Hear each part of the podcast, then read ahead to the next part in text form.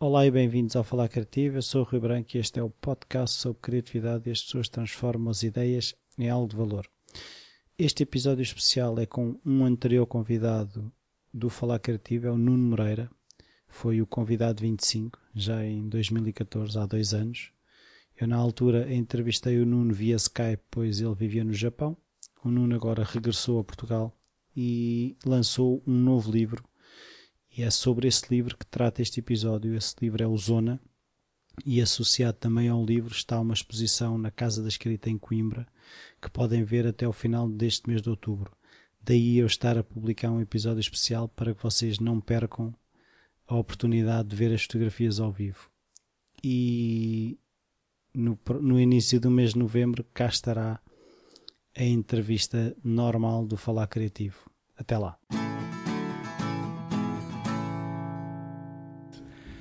Olá Nuno. Desta vez não é com milhares de quilómetros de distância. Uh, uh, vou já avisar. Eu estou com o Nuno Moreira, que foi dos primeiros convidados do Falar Criativo, acho que foi o 25. E na altura tu estavas no Japão e foi por Skype. É verdade, é verdade. Agora é. estamos um pouco mais próximos. Sim, e, e o nosso o reencontro foi engraçado que eu estava uh, no, no, meu local de trabalho e de repente eu, epá, eu conheço aquela cara, embora nunca te tivesse visto pessoalmente. Exatamente, foi um encontro assim inesperado. Mas, ent... mas foi bom poder te conhecer pessoalmente. Pois, uh, e entretanto, tu agora estás com um novo livro e, e achámos os dois por bem a uh, falar precisamente sobre o livro. Uh, Queres certo. falar tu um bocadinho do livro e eu depois começo a disparar as minhas inquietações e as minhas dúvidas? Eh, podes disparar já, Rui. Posso? Então é assim, vamos começar um, por uh, o, qual, o, o que é que te fez fazer um novo livro? É logo o uhum. primeiro. Uhum. E, e, qual foi a gênese, qual foi a semente para fazeres um livro como Ozona?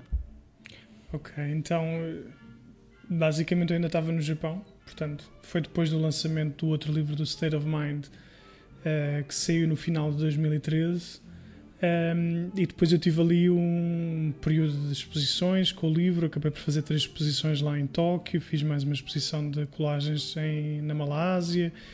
E depois, mais ou menos em 2014, no início de 2014, um, ehm, eu comecei a escrever algumas coisas, um, ehm, porque normalmente a minha fotografia parte muito da escrita. E então eu comecei a escrever algumas coisas que poderiam uh, estar relacionadas com a próxima série de fotográfica.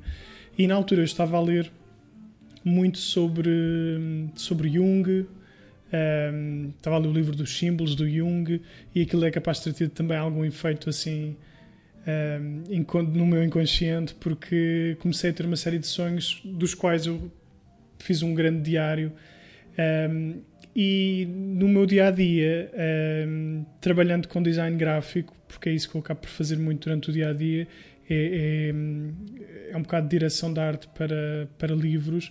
Eu também vou fazendo muitos outros trabalhos visuais, não é? Portanto, de, de colagem, de desenho. E eu vi que muito do material que estava a sair desses trabalhos tinha a ver um pouco com, com os sonhos. Havia ali pontos de contacto. E aquilo começou-me a interessar cada vez mais. Um, e houve ali depois um período uh, muito intenso desses sonhos e que eu achei que realmente tinha ali material e portanto foi daí que saiu a gênese para o trabalho Zona, que depois de escrito foi fotografado um, e pronto, é, é, é, é, é, o fim dessa fase, digamos, e que o ponto de contacto com o livro anterior, do qual falámos da, da última vez, é, eu diria que é uma, novamente um, um mundo interior uh, os pensamentos. Sim, mas há uma coisa que é, tu falaste aí que é muito escrito, ou seja, é, há quase um storyboard que depois é posto em prática, há um guião.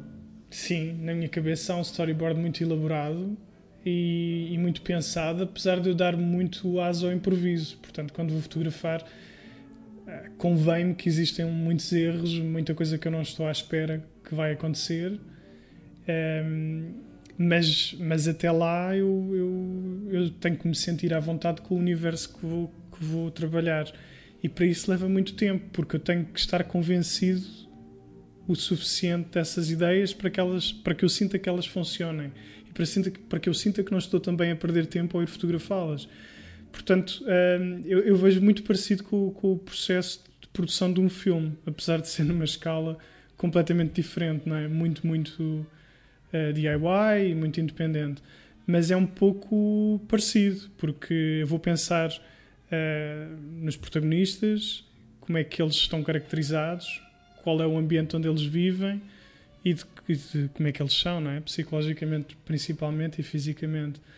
Um, apesar disto ser tudo uh, fruto, como eu te disse, muito também de uma interpretação de, dessa fase da minha vida. Mas, mas tu encenas, eh, ou seja, aquilo é, é, encenado para, no fundo, tentar o mais possível que a fotografia que tu tiras no momento do disparo se assemelha com aquilo que tu pensaste. Sim, é muito parecido com. Sim, são, são, são encenados, mas com esse espaço para improviso.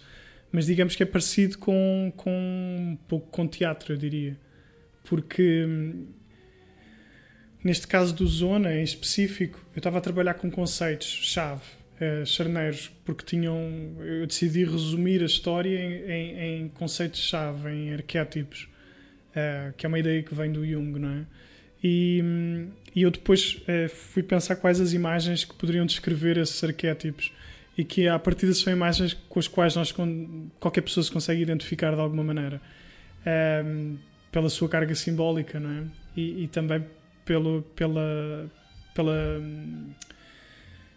pelo seu caráter abstrato, porque facilmente se consegue ligar com outra coisa qualquer, uh, de um, quer seja do ponto de vista emocional, maioritariamente. Um, ehm, e então, uh, quando eu parto para a fotografia, é com base nesses conceitos, é com base nessas ideias, principalmente e acima de tudo com base nessa atmosfera dessa imagem da qual eu estou à procura e falo e, relaciono então com a com, neste caso foi com uma performer foi com uma com uma, uma dançarina japonesa que, que acabou por, aquilo acabou por funcionar como uma performance um, na qual eu lhe dou diretrizes um, eu falo com ela previamente e mostro-lhe imagens para lhe passar um pouco a ideia do ambiente que eu estou à procura da atmosfera das imagens um, e ela vê também um pouco o meu trabalho portanto eu estudo um pouco a ela ela estuda-me um pouco a mim e depois então partimos para as imagens. Mas quer dizer, eu, eu digo, olha, agora vamos trabalhar sobre este conceito, sobre este tema. É, é, vamos experimentar fazer isto, mas depois há ali muita, muito improviso também, muito deixar ela mostrar-me o que é que ela também vê sobre aquela ideia. Mas, por exemplo, eh, há, há aquele ritmo de do your single, faz a tua cena e eu estou a fotografar, ou agora eu gostava de ver isto, tiras uma fotografia, percebes, olha, se calhar fazes mais isto, qual, como é que é? Pois não, não, de, não demora muito tempo, porque eu vou diretamente à imagem que tenho na minha cabeça, não é? Ou que já pensei uh, inicialmente. Às vezes até com base noutras imagens, não é? Que já pesquisei ou que já vi que me chamaram a atenção para aquele tema que eu andei a pensar durante, sei lá, um ano ou dois. Portanto, imagina que eu estou à procura de um tema sobre uh, ruptura, por exemplo ou corte, e eu estou à procura de uma imagem que represente corte. Um, então eu, isto pode-me acontecer ao estar a ver um filme, percebes? Um, ou estar a ver uma exposição e que não tem necessariamente de ser de fotografia.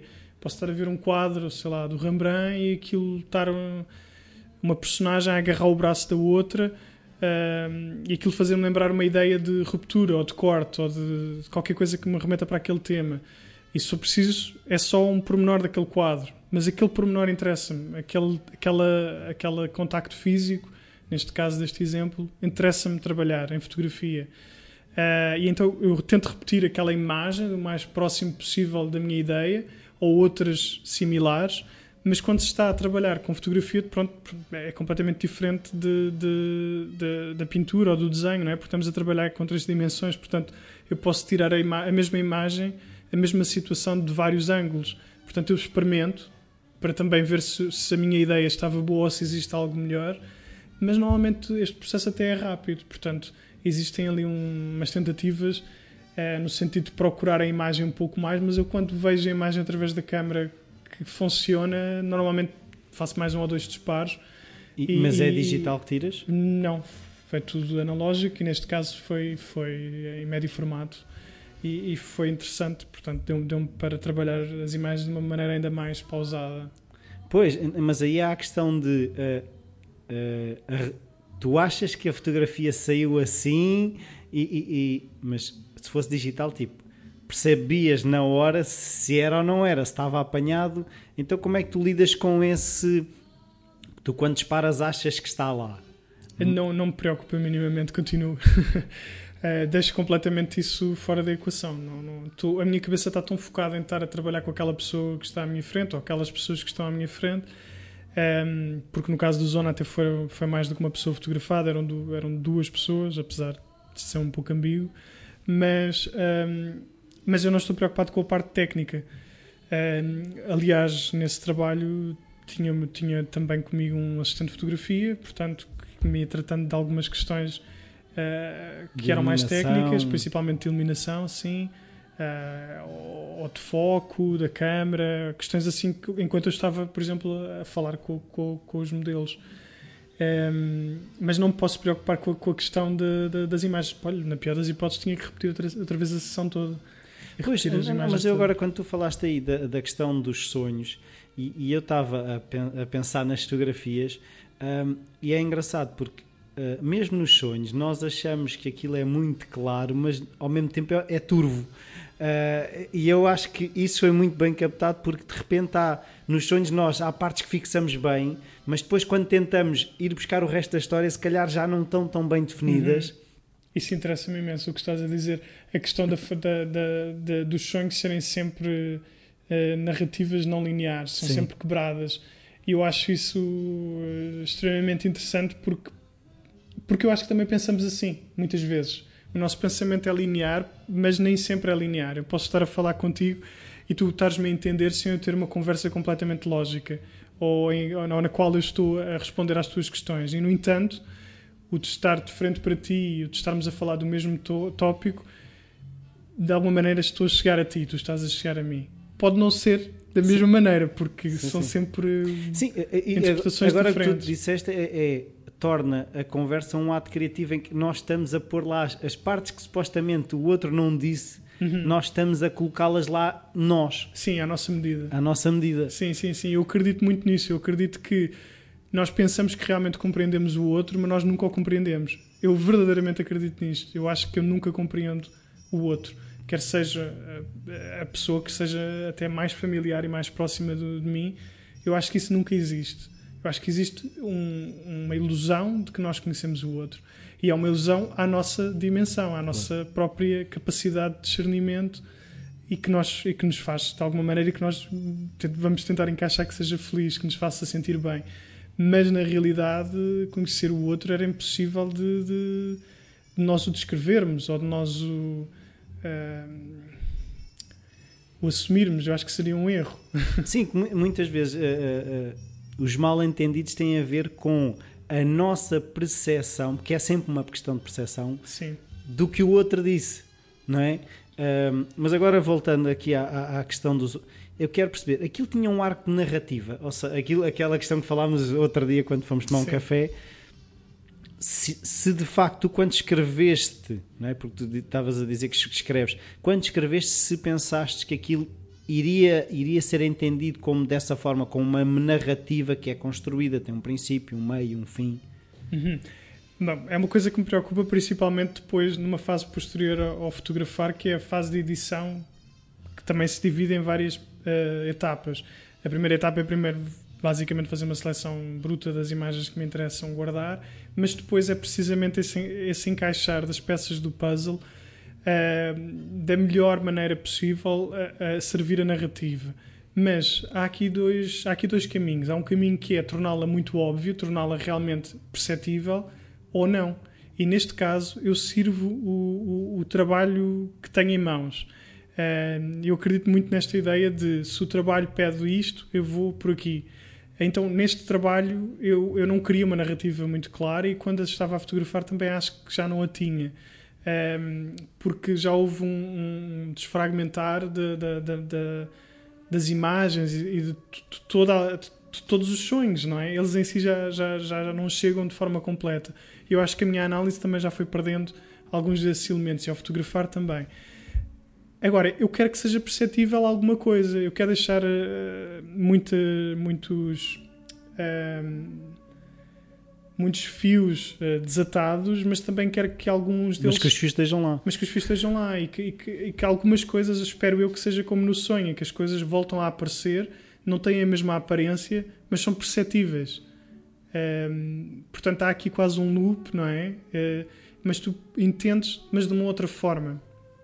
Uh, isto nos sonhos acontece muito, não é? Se a gente sonha, por exemplo, com qualquer coisa relacionada. Agora temos aqui, por exemplo, um copo de água à nossa frente, que não é, que não é visível para quem está a ouvir, mas se nós sonhamos com qualquer coisa da água, é, é possível que depois no sonho exista também uma manifestação da água mais à frente, ou antes, ou antes de nós até estarmos a dormir, e isso vai se manifestar novamente. Eh, e eu gosto desse, desse, desse jogo, eh, que é um jogo muito eh, interior e emocional também. E uh, interessa-me isso, nesse trabalho interessava-me muito isso. Eh, mas neste caso, uh, depois tu uh, tens partes de texto de José Luís Peixoto. Onde é que entram estes textos relativamente à construção daquilo que tu tinhas pensado? Ou seja, se quando tiveste a ideia, já tinhas a ideia de que iriam haver textos se a pessoa já estava definido, de que forma é que até que os textos se iam relacionar, se eram entendimentos dessa pessoa relativamente às fotografias que já existiam, se eram textos que não viam as fotografias, como é que isso foi construído?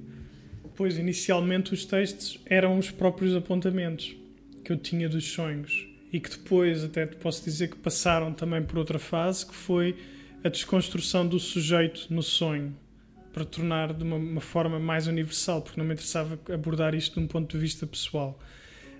Apesar de partir de um, de um, de um ponto de vista pessoal, uh, ou de um panorama pessoal, interessava-me que quem lesse pudesse fazer uma ponte para, para a sua vida, não é?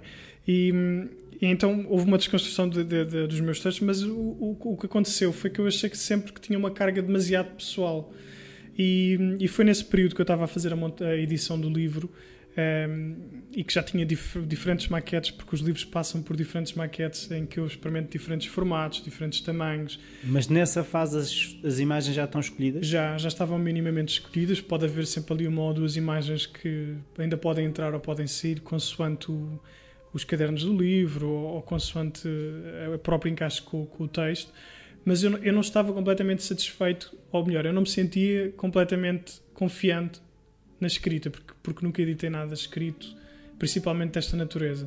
E então, hum, na altura, uh, encontrei o José Luís Peixoto, conhecemos-nos em Tóquio, ele estava lá também a fazer umas. Uh, em trabalho, estava lá a fazer umas apresentações em, em escolas uh, no Japão e então nós conhecemos e, e, tivemos uma oportunidade de, de, estar juntos mais do que uma vez e, e eu mostrei-lhe o trabalho que tinha em mãos, falámos do que é que estávamos a fazer, o que é que ele estava a fazer, o que é que eu estava a fazer. E eu mostrei-lhe o livro e pus-lhe precisamente essa, essas minhas inseguranças, essas minhas dúvidas, porque eu acho que é sempre o ideal é falarmos com outras pessoas que também trabalham na área criativa, não é?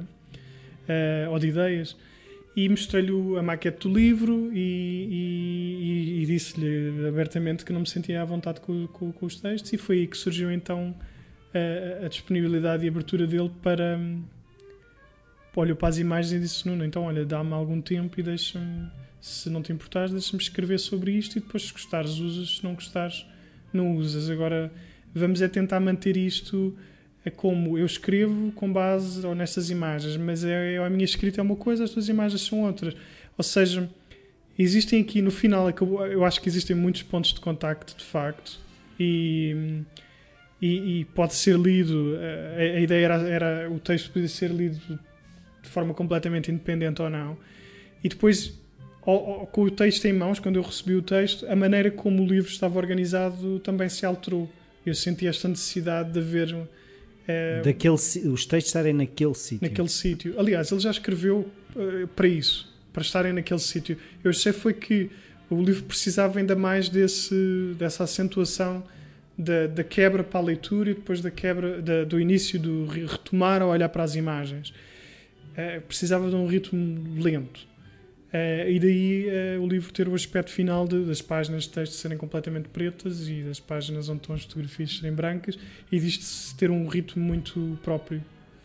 E agora tu estavas a dizer uma coisa e, e, eu agora estava a pensar na minha experiência de, de ver o livro e é engraçado que agora vejo que as, as partes de texto, para mim, funcionaram como um espelho. Isto é, as imagens eu estava a vê-las muito de dentro para fora. Uhum. E de repente, quando encontrava os textos, de alguma forma eu sinto que aquilo me remetia para dentro. Ou seja, esse contraste entre o, o, o branco e o preto, para mim, funcionou como olhar para fora uhum. e o texto como uma forma de olhar eh, para dentro. Ah, sério? Então, com o texto, tu sentias que relacionavas mais, provavelmente, com o teu universo pessoal, mas sim. ao olhar para as imagens, projetavas um universo de, de algo sim. exterior. Sim, sim, sim. Interessante. Sim, é bom ter esse feedback.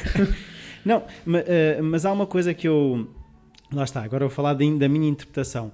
Sim. Que eu acho engraçado aquilo ser com base nos sonhos, uh, porque uh, aquilo ao mesmo tempo eu sinto que o texto e as fotografias falam de um lugar, mas ao mesmo tempo falam de um lugar que não existe e ao mesmo tempo falam de um lugar que sou eu, uhum. que existe. como é que é tu saberes, no fundo, das opiniões das outras pessoas, de que forma é que tu Uh, imaginas que elas vão ter determinadas reações. Ou seja, quando tu estás a fazer um trabalho, num caso, um trabalho uh, deste que é um bocado mais denso, não é para folhear tipo o livro do tio Patinhas, Sim.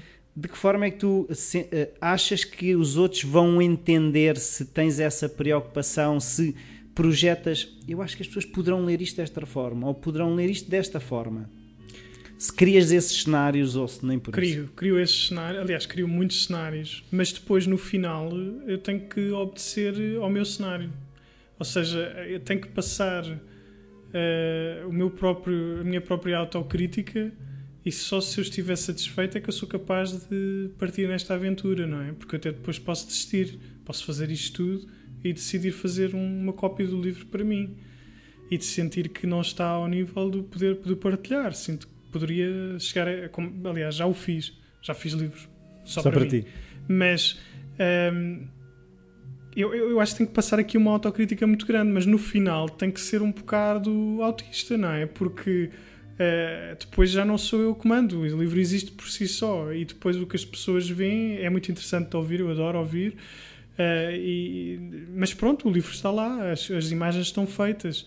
Um, isso depois já não me diz respeito, uh, nem me interessa muito um, estar a explicar, a explicar as imagens, porque elas já existem por si só. E, e a minha parte do trabalho já está feita comigo próprio. e que acima de tudo é isso. É, é, é, é, é é seguir. É quase como descobrir é, uma pequena luz, uma pequena pedra preciosa dentro de mim que aparece de alguma maneira através de memórias ou através de sonhos ou, ou, de alguma lembrança do passado e eu decidir, ok, eu vou trabalhar sobre isto. Mas depois de eu fazer esse, essa pesquisa, depois de eu fazer essa catarse através das imagens ou da escrita ou do que for, eu já vejo aquilo materializado, portanto, para mim já, já estou satisfeito. É, e, e, depois o, o, que vier é tudo extra. Então tu falaste aí que já fizeste livros que não publicaste, ou seja, o que é que fez com que esses livros não saíssem? É, é tu achares que era demasiado pessoal e não iria importar a mais ninguém? Eram ensaios. Eram ensaios, ou seja, eram outros trabalhos em que eu, eu, eu queria só ver uh, trabalhar-se mais certo só sobre uma determinada estética que me interessava, mas que depois uh, eu senti que, que que era simplesmente uma descoberta, era por curiosidade. Não, não acho que sentisse que fosse parte do meu corpo de trabalho que me interessasse uh, manter como, como um trabalho sólido. Mas eu acho que é importante haver uma certa. sempre. Pá, uma certa pica, haver sempre uma vontade de fazer coisas novas e de, de experimentar.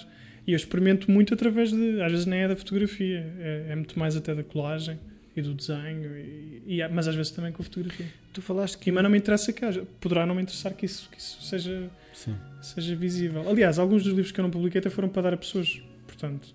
Ah, então, sim, então. mas é, no, no, sentido de, de oferta, de. Uh, havia ali. Uh, aquela pessoa inspirou-me em algo, ou, ou eu, quando fiz o trabalho, mais tarde lembrei-me daquele amigo e, e pensei, bem, isto é mesmo a cara dele não o vou ver nos próximos anos. Toma, vê lá se isto diz alguma coisa. Mais nesse sentido. Tu falaste que ele começaste em 2014 a pensar. Um, qual é que é a tua relação com os prazos? Se há, arrancas logo a 200 km hora e depois abrandas? Como é que é? Se tens um, um, fluxo de trabalho constante, gerindo também os outros trabalhos que tu tens, não é? Pois. Tu não estás só a fazer isto, não é? Pois, pois. É assim, depende, Rui. Um, em geral, eu acho que levam sempre no mínimo dois a três anos para, para, para, fazer. Pelo menos agora já, já tenho estado a escrever para o, para o próximo trabalho e comecei uh, mais ou menos no início deste ano e provavelmente vou começar a fotografar só agora no final do ano e talvez na continuação do ano que vem. Mas com o Zona foi um pouco parecido, portanto eu, eu estava a escrever em 2014, fotografei cá, salvo erro em julho de 2014 e depois estive a fazer o livro, a montagem do livro durante um ano. Durante 2015 andei só em maquetes, anda para trás, anda para a frente, qual é o formato que faz sentido, eh, como é que vai ser a capa, como é que vai ser o interior, como é que vão entrar os textos e as imagens, eh, esta sequência de imagens faz sentido para mim ou não, porque eu tenho que conviver com, com, com as coisas, mais uma vez para, para te explicar aquilo da bocado, que é, eu tenho que me sentir à vontade e confiante do que tenho em mãos uh, vale a pena e que as imagens eu não me vou cansar das imagens daqui a um ano ou dois. Eu quero olhar para isto, possivelmente quando encaro este tipo de trabalhos é sempre no sentido de eu espero daqui a 5, 10, 15 anos ainda gostar de olhar para estas imagens, ainda poder viajar para algum lugar. Isto não ser só uma coisa imediata de eu agora olhar e depois a imagem esgotar-se. As imagens que me interessam são aquelas que não se esgotam, que eu olho para elas e sou sempre remetido para o outro lado. Não tem que ser o mesmo sítio, mas que põe a minha mente a trabalhar põe o meu uhum. pensamento a trabalhar. Uh, eu, eu, vejo aí o, in, o, interesse nas imagens, não é? trabalhar com a imagem. Então, e por exemplo, decisões uh, práticas como uh, o tipo de capa, de que forma é que aquilo. Se depois as, as, decisões relativamente ao custo, pensar se escolher este material ou se escolher este tipo de papel, isto vai ter um custo X, esse tipo de decisões relativamente, porque também fazem parte do processo criativo esta claro. gestão de condicionantes, não é? Claro, são, são postas em causa. Portanto, o que aconteceu foi, então o Zona foi fotografado em 2014, eu fiquei a trabalhar no livro durante 2000 e, no final de 2014, 2015, um, e depois, entretanto, no, mais ou menos no final de 2015, eu, eu voltei para Portugal, passado quase 4 anos no Japão, e, e, trouxe comigo os fecheiros, não é? Para finalizar o livro, eu já tinha uma ideia muito uh, prática do que é que eu queria. Um, eu queria fotografias um pouco, mais ou menos à dimensão quase em que elas foram fotografadas de, do filme, quase do tamanho do médio formato original. Queria um livro pequeno, que fosse mais ou menos portátil, queria uma determinada... Já sabia mais ou menos como é que era a atmosfera das imagens e o que é que eu queria remeter com o livro. Não queria um livro pesado, não queria um livro grande. Queria um livro mais íntimo.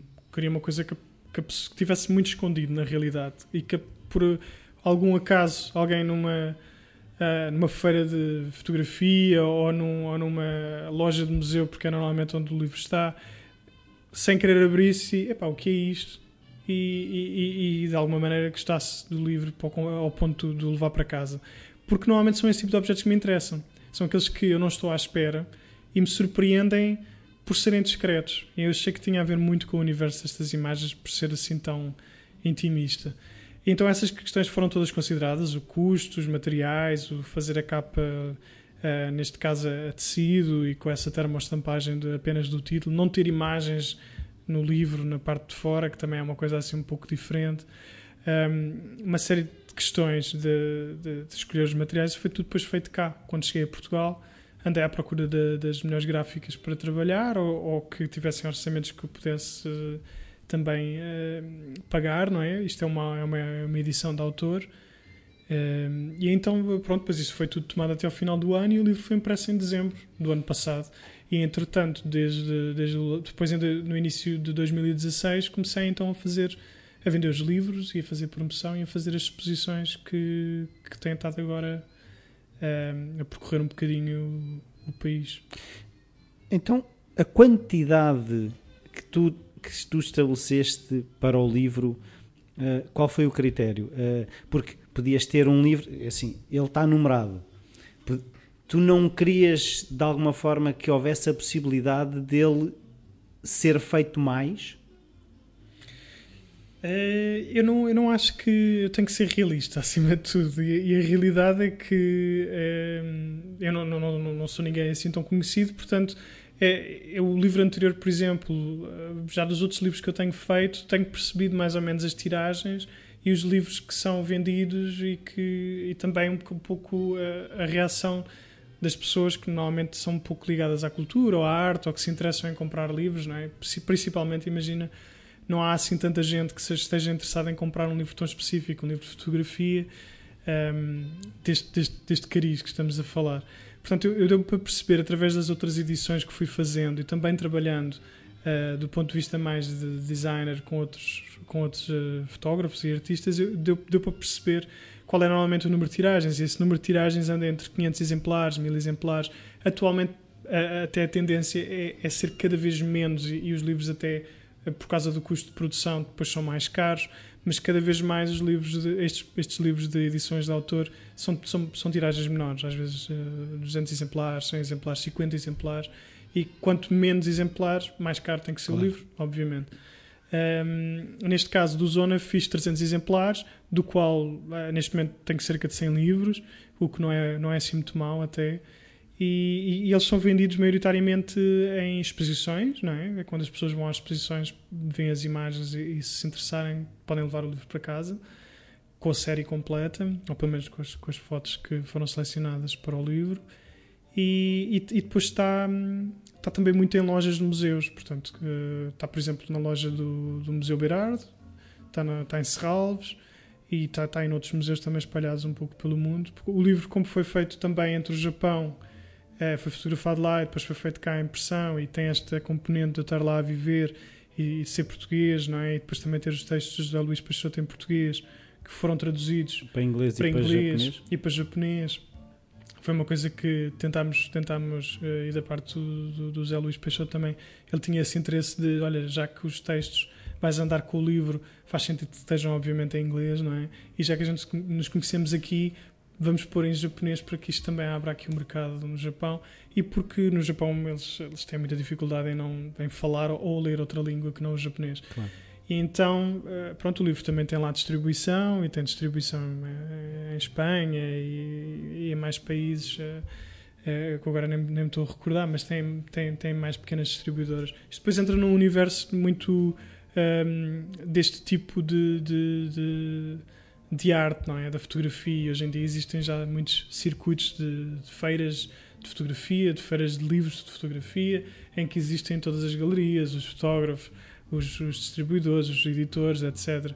Portanto, também há sempre uma, muitas trocas de livros nesses, nesses eventos uh, e eu troco com outros colegas também de fotografia uhum. e não só, até de outro, de outro, tipo de. às vezes com escritores, uh, também existe muito essa troca. Uh, mas pronto, isto para responder à tua questão, este livro teve 300 exemplares, sim, foram todos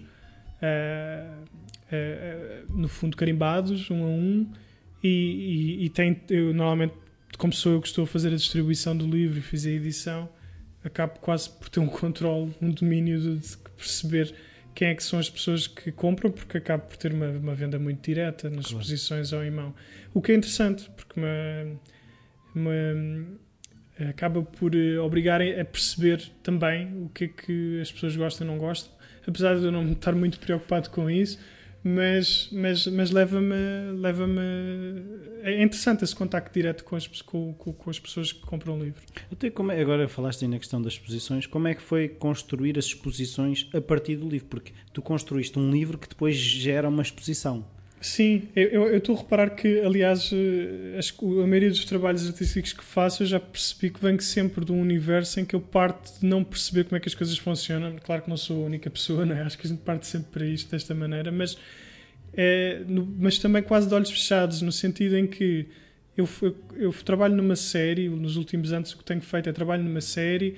Essa série é, ou gera depois uma exposição, ou, neste, ou mais recentemente os livros e os livros das exposições mas eu não faço uma exposição, eu tento fazer um bocadinho tipo, tipo uma banda, basicamente. É, é tentar levar essa exposição a quanto mais sítios possível para que possa chegar a mais pessoas, porque é, se eu invisto cerca de dois ou três anos da minha vida a pensar naquelas imagens e com aquelas imagens constantemente na minha cabeça e aquele tema, para mim eu adorava que o trabalho depois vivesse por si próprio, mas como eu não sou nenhuma rockstar, uh, tenho que andar eu a puxar o trabalho atrás mais cerca de dois ou três anos. Um, portanto, eu tento depois rentabilizar esse trabalho e que esse trabalho seja visto e que, e, quer dizer, que não seja visto por uma elite ou por uma minoria de pessoas à minha volta. Tento que eles tentem chegar ao maior número de pessoas possível. Portanto, o livro acabou, imagina, fiz um lançamento em Lisboa, mas depois fiz um lançamento na Madeira, depois fiz um lançamento em Tóquio, depois fiz um lançamento em Coimbra e isso, não sei ainda, mais certo ainda vou fazer outro lançamento em Beja e o livro tenta andar aqui para cima e para baixo do país e também aqui um bocadinho em órbita por, por Japão por, por ter tido esse período alargado lá e de ser, ter sido feito lá. Mas depois é, tento distribuir para, para o máximo número de canais possível. Mas, mas eh, agora eh, um lado mais pragmático. Isso uhum. é um um processo que uh, sabes que faz parte, é tem que ser. Uh, qual é que é a tua relação com isso? Porque muita gente. É um bocado aborrecido, Rui. Se pois, diga, é tem que ser, porque senão fica com os livros num caixote. Basicamente, fico, fico com o escritório de livros até ao teto. É, basicamente, esse é o lado prático da coisa. E eu confrontei-me com essa realidade quando fiz o livro anterior, que foi o primeiro assim livro, e fiz uma tiragem de 500 exemplares e, e eu tenho que te explicar o panorama porque é muito engraçado. E estava a viver num, num, num pequeno apartamento em Tóquio. Aliás, todos eles são pequenos, não é?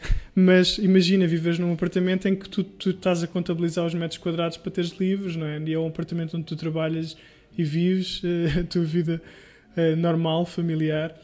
Uh, e, e, isso é uma coisa que tu, bem, então vamos lá começar um dia e tu olhas para um monte de livros à tua frente. Tu não tens, eu não tenho outra hipótese de não fazer com que aquilo ande para a frente. Portanto, claro. eu não, não posso metê-los no outro lugar. B. Não há plano B. Portanto, uh, uh, foi mesmo uh, tentar trabalhar de, com todos os canais disponíveis e, e a partir daí vai-se gerando redes, não é?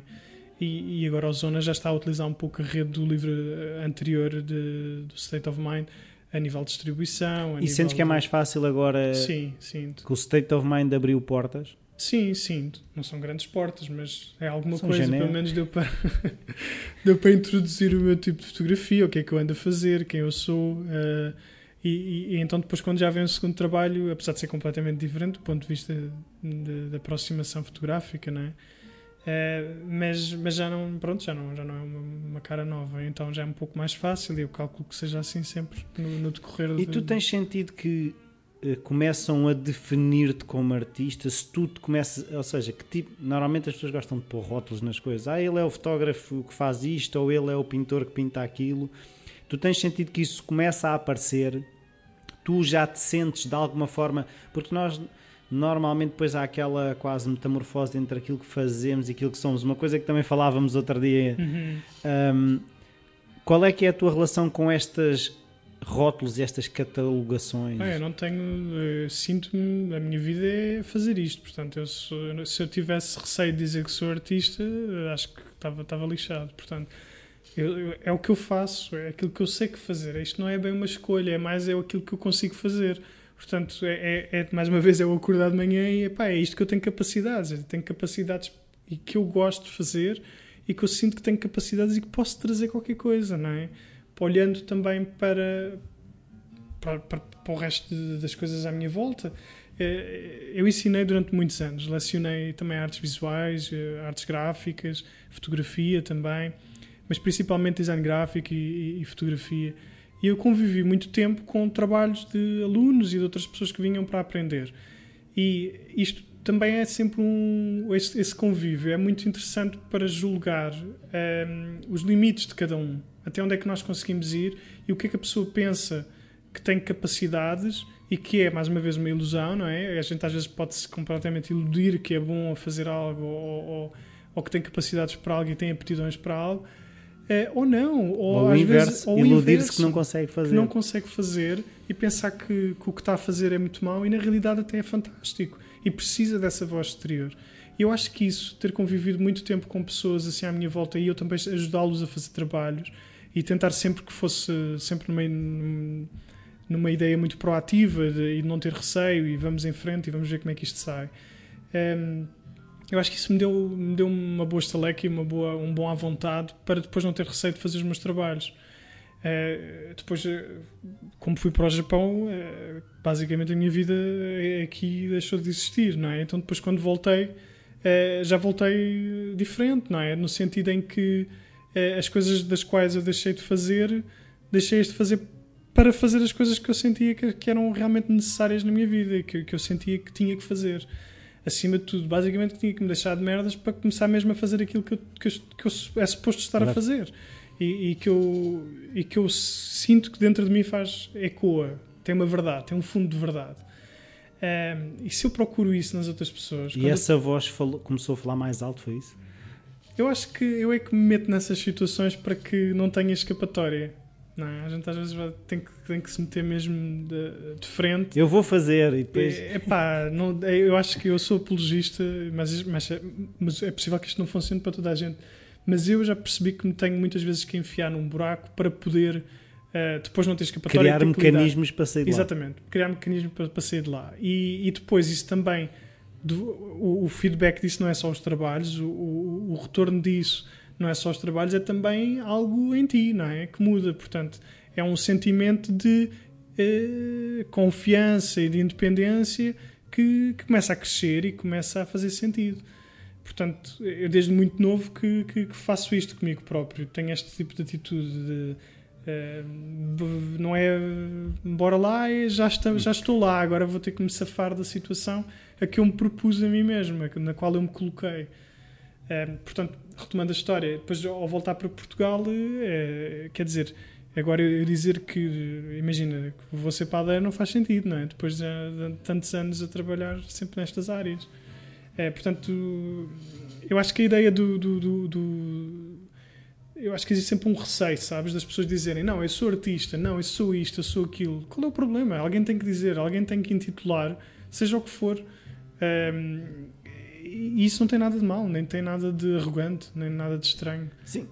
É, é, é, as pessoas podem entender isso da forma que quiserem, não é? E tem tanto valor como, como qualquer outra coisa, ou, ou, ou, menos ou mais. Não, para mim é completamente igual. Eu acho que existe tanta arte num, num eletricista como, como, num, como num fotógrafo. É exatamente a mesma coisa. É uma pessoa que mais certo se vai aperfeiçoar numa determinada área e que de alguma maneira traz algo que nós precisamos, ou, ou, seja de componentes diferentes, não é? Porque eu acho que a arte é necessária à vida. Uh, eu, eu, eu, eu, sei, eu sei que eu não consigo viver sem arte Sim. à minha volta, sem respirar um bocadinho.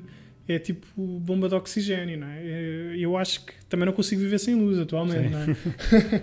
Portanto, para mim funciona da mesma maneira. Não há aqui sequer uma, uma questão de classes ou de, ou de hierarquia. É tudo, é tudo a mesma coisa.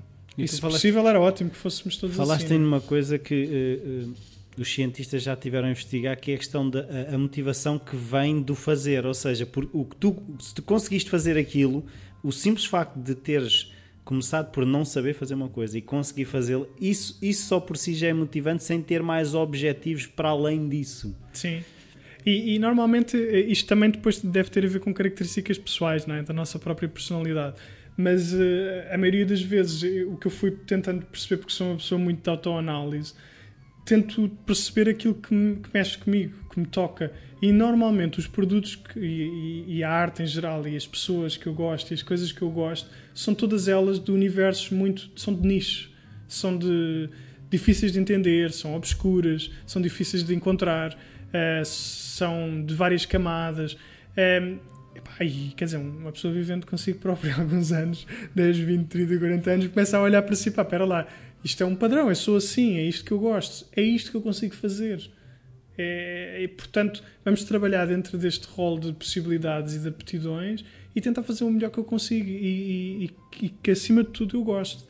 É, mas sempre, quer dizer, tentando ser sempre um, um pé à frente, não é? Sim, mas é engraçado. Pode-se cair ou não, mas. Sim, mas é engraçado isso que tu dizes que é, é um bocado fazer o melhor com aquilo que se tem em vez de estar sempre à procura daquilo que se não se tem. Uhum. Que eu acho que muitas vezes, no início, eu acho que no, quando somos mais novos andamos sempre à procura da peça que nos falta. Sim. E, quando tu percebes que não tens estado a fazer não porque não te, faltem, eh, não te faltem peças, mas porque tens que pegar nas peças que tens e fazer o melhor com o que tens. Uhum. E muitas vezes eu acho que o exercício é, é procurar fora. E tu tens sentido que. Não, mas eu acho que é o contrário, eu acho que é procurar dentro. Portanto, a matéria-prima somos nós, não é? Sim. Portanto, é, é, temos que trabalhar com o que temos e depois tudo o que vem, tudo o que a gente consegue pôr à nossa volta, ao nosso dispor.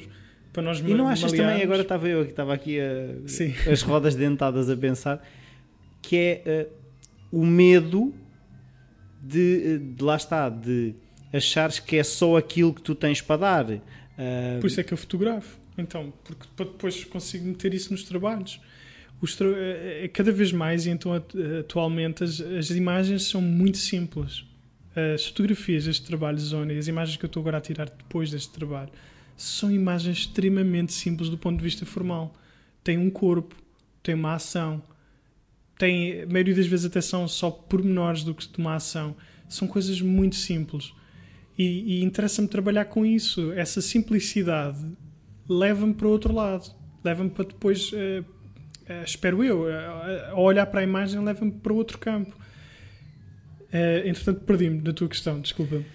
Não, o que eu estava a falar é a questão de, de, de, de haver um medo, ou ah, seja, de procurar questão... fora porque o medo de olhar para dentro. Pois, pois. Mas epá, é o que somos. Eu estava a dizer do medo porque, porque às vezes fotografo isso necessariamente, ou seja, as coisas que, me, que eu sinto que me estão com, com, com as quais eu estou a confrontar-me, eu tento uh, fotografá-las, tento vê-las à minha frente. Usas a câmera como armadura? Um pouco, uh, nem como armadura, é mais um bocadinho como. Imagina, é como. Microscópio. Epá, é mais como espelho, não é? Porque tu vais pôr à tua frente aquilo que estás em, em, a pôr em causa, não é? Uh, é, a realidade desses factos, dessa percepção.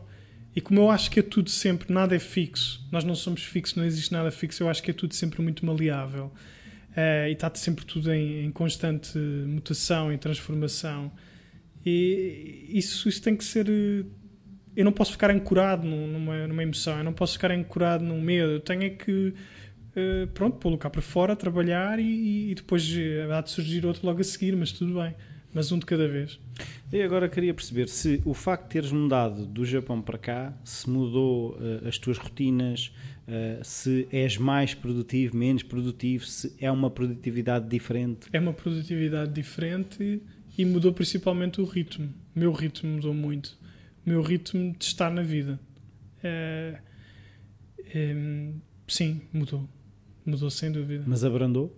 Abrandou, sim. Mas foi consciente? Muito consciente. Foi Por uma decisão. decisão própria, sim.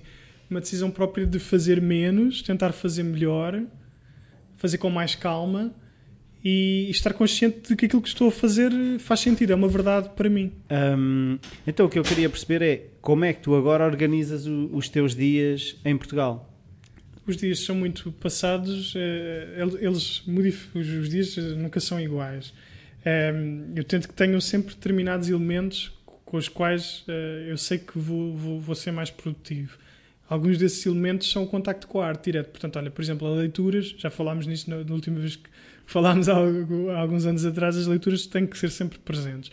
Quer seja de manhã, quer seja à noite, eu tenho que ler, tenho que me sentir que estou a fazer esse, esse trabalho de casa. Porque para mim é um trabalho de casa, mas é um trabalho de casa que eu faço com prazer. É tipo voltar a estudar, mas agora eu escolho o que é que quero. Coisas também matérias. escolhemos, não é? Quando somos putos também escolhemos. Mas é, agora é, é um prazer imenso que uma pessoa em adulta ter, fazer essa seleção, não é? Do que é que vai ouvir, o que é que vai escolher, o que é que vai ler. É, isso sempre foi uma coisa que me deu imenso prazer e continua a dar. Acho que vai dar sempre. Portanto, a leitura é uma, é uma parte fundamental do meu dia. O ouvir música é uma parte fundamental do meu dia. Apesar de, é, com, nos últimos anos, cada vez mais é, me custa às vezes ouvir, principalmente com com letra, não é? Uh, música cantada me custa um bocado a ouvir Retira quando estou a trabalhar por causa de concentração. E, mas também ouço sempre música todos os dias. E, e depois ou vou tratar de um trabalho mais de direção da arte, de fazer capas de livros, uh, que é maioritariamente o que eu faço, ou de edição de livros, um, eh, ou então vou trabalhar uma, uma componente mais relacionada com os trabalhos artísticos, que tem a ver com com a colagem, com o desenho, com, com a pintura. Uh, e, e, que depois eu sinto que isso tem muitas pontes entre a fotografia que eu acabo por fazer. Uh, tento escrever também um bocadinho todos os dias, uh, ideias, um, e, e, normalmente estou sempre a pensar nos mesmos tópicos. Se eu não estou a trabalhar, estou a pensar sobre, sobre este tipo de trabalho. Então isto faz tudo parte da minha vida, quer dizer. Agora, por exemplo, tenho estado a, a, tentar montar um pequeno estúdio para fazer a nova sessão. Portanto, estou a reunir elementos para. Tenho uma série de apontamentos, uma série de post-its, uma série de, de ideias e de, também já um, um, um, storyboard um bocado uh, uh, já elaborado, não é? O storyboard já está praticamente elaborado.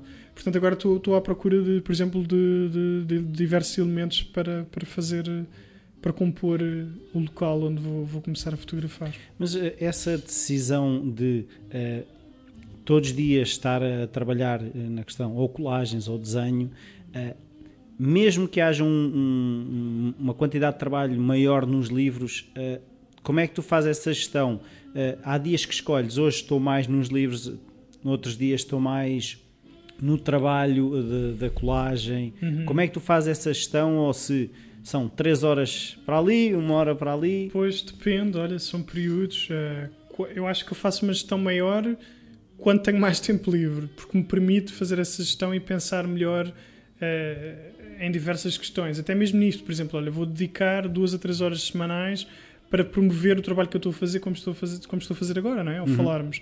É, mas isto, isto, só acontece mais quando eu tenho mais tempo livre. Portanto, quando eu não tenho, eu estou, estou a trabalhar mais. Portanto, se eu tiver mais uh, comissões de, de, de, trabalho editorial para fazer livros ou capas de livros ou desenhar livros, eu vou me dedicar mais àquilo. Portanto, é, eu vejo isto um bocadinho assim por, por ondas, não é? Eh, e tento é estar muito consciente disso, mas também não tenho muito por onde fugir, é, a minha vida. Portanto, conforme sou mais requisitado num lado, vou mais para um lado, mas tenho que ter sempre aqui um, um contrapeso, senão Mas sentes que tens, tem que haver quase o conceito de estações, ou seja, se estiveres sempre num ritmo frenético, uh, não, não dá. vai sair bem, claro. É, mas isso todos sabemos, não é? Não, não vai dar, não vai sair bem. E, portanto, tente sempre, tente sempre que, que as coisas sejam balançadas, até porque cada vez mais eu sinto que, que, não é uma coisa, não é um universo fechado, percebes? Então, muitas vezes as colagens eu acabo, por vezes, por fazer propostas gráficas para livros ou para, ou para ilustrações que são já utilizando aquele trabalho de de colagem, que para mim aquilo até são ideias às vezes para fotografar. Portanto, isto acaba tudo depois por se interligar. E contaminam-se umas coisas. E contaminam-se, sim. Portanto, eh, antes de iniciarmos a entrevista, dava-te a mostrar colagens de uma exposição que eu espero fazer para o ano, mas já estou a pensar agora. Mas é porque eu tenho tempo para pensar nisso agora. Porque nesta semana tive um pouco mais de tempo. Então, pronto, sou assim um bocadinho, mas sou muito disciplinado, isso não há dúvida. Portanto, todos os dias não olho para a agenda. Não, não, não. Todos os dias o meu dia começa a olhar para a agenda com as tarefas que eu vou apontando, uh, ou no dia anterior, ou, ou, nas semanas anteriores, e quando não há alguma coisa que não, não fiz num dia, passa para o dia seguinte e vai acumulando. Portanto, e normalmente não acaba a semana sem ter tudo riscado. Portanto, pois, isso é uma parte que me falta, eh, essa a parte da organização. Agora, não posso é pôr lá 20 itens no mesmo dia, não é? Porque senão é. Então, qual é o critério de deitar fora? Olha, é, é, perceber se realmente importa. E se realmente tem uma verdade para mim, se aquilo vai me interessar realmente fazer. E é mais fácil tomar essa decisão porque. Eh, se não for dependente, se não pôr em causa, sim, pá, depende, não é? Depende das decisões. Mas às vezes sim, sabes, cada vez mais uh, digo que não a determinados trabalhos. E isso permite-me, uh, mas pronto, posso dizer que não, e sugerir uma pessoa que eu acho que um outro designer, um outro fotógrafo, outra pessoa que eu acho que esteja mais habilitada do que eu. Mas já percebi que normalmente é o medo que nós temos, não é? Dizer que não. Mas já percebi que isso, pelo contrário, isso dá uma confiança gigante à outra pessoa do outro lado.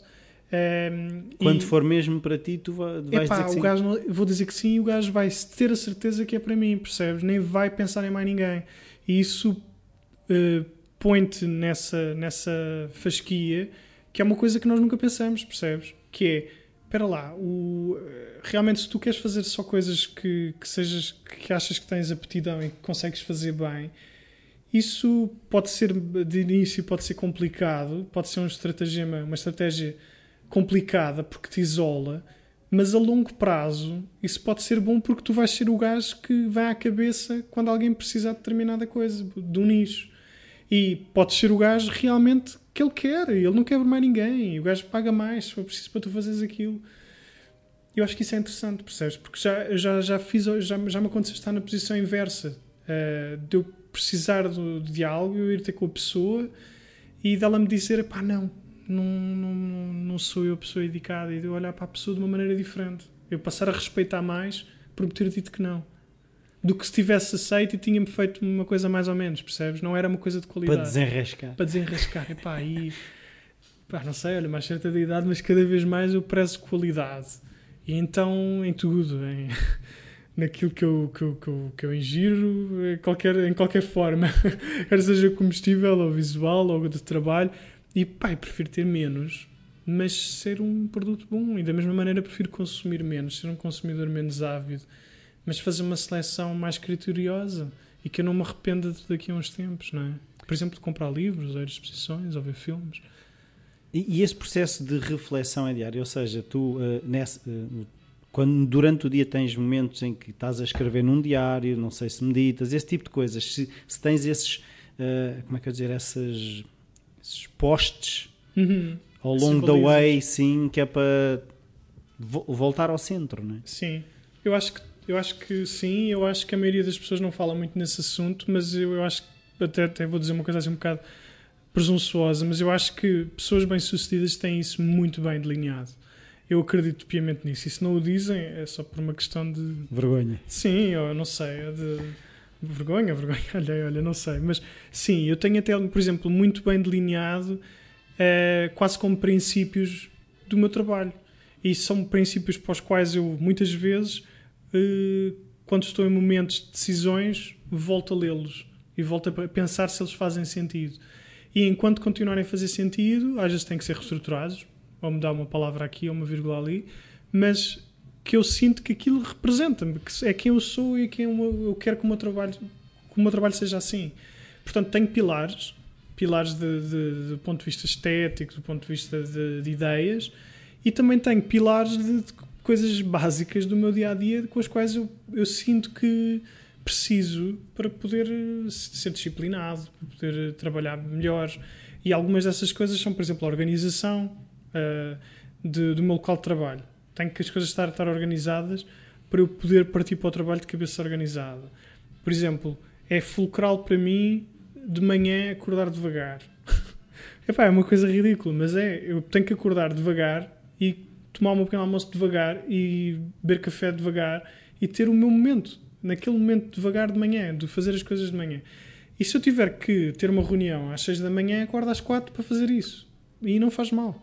Mas é um, eu tenho que respeitar aquele meu ritmo. E já percebi que se não fizer isso, depois vão dar trombas o dia inteiro e as outras pessoas é que, é que me vão ter que estar a ouvir que não têm que estar a apanhar comigo. Portanto, Sim.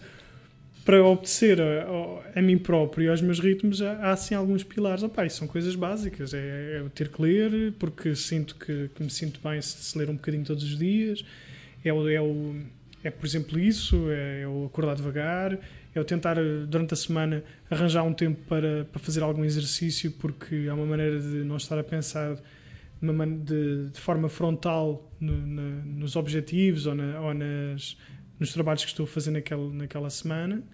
Então é, é uma forma muito boa de, de limparmos a cabeça, não é? Tentar ir nadar ou correr ou qualquer coisa do género.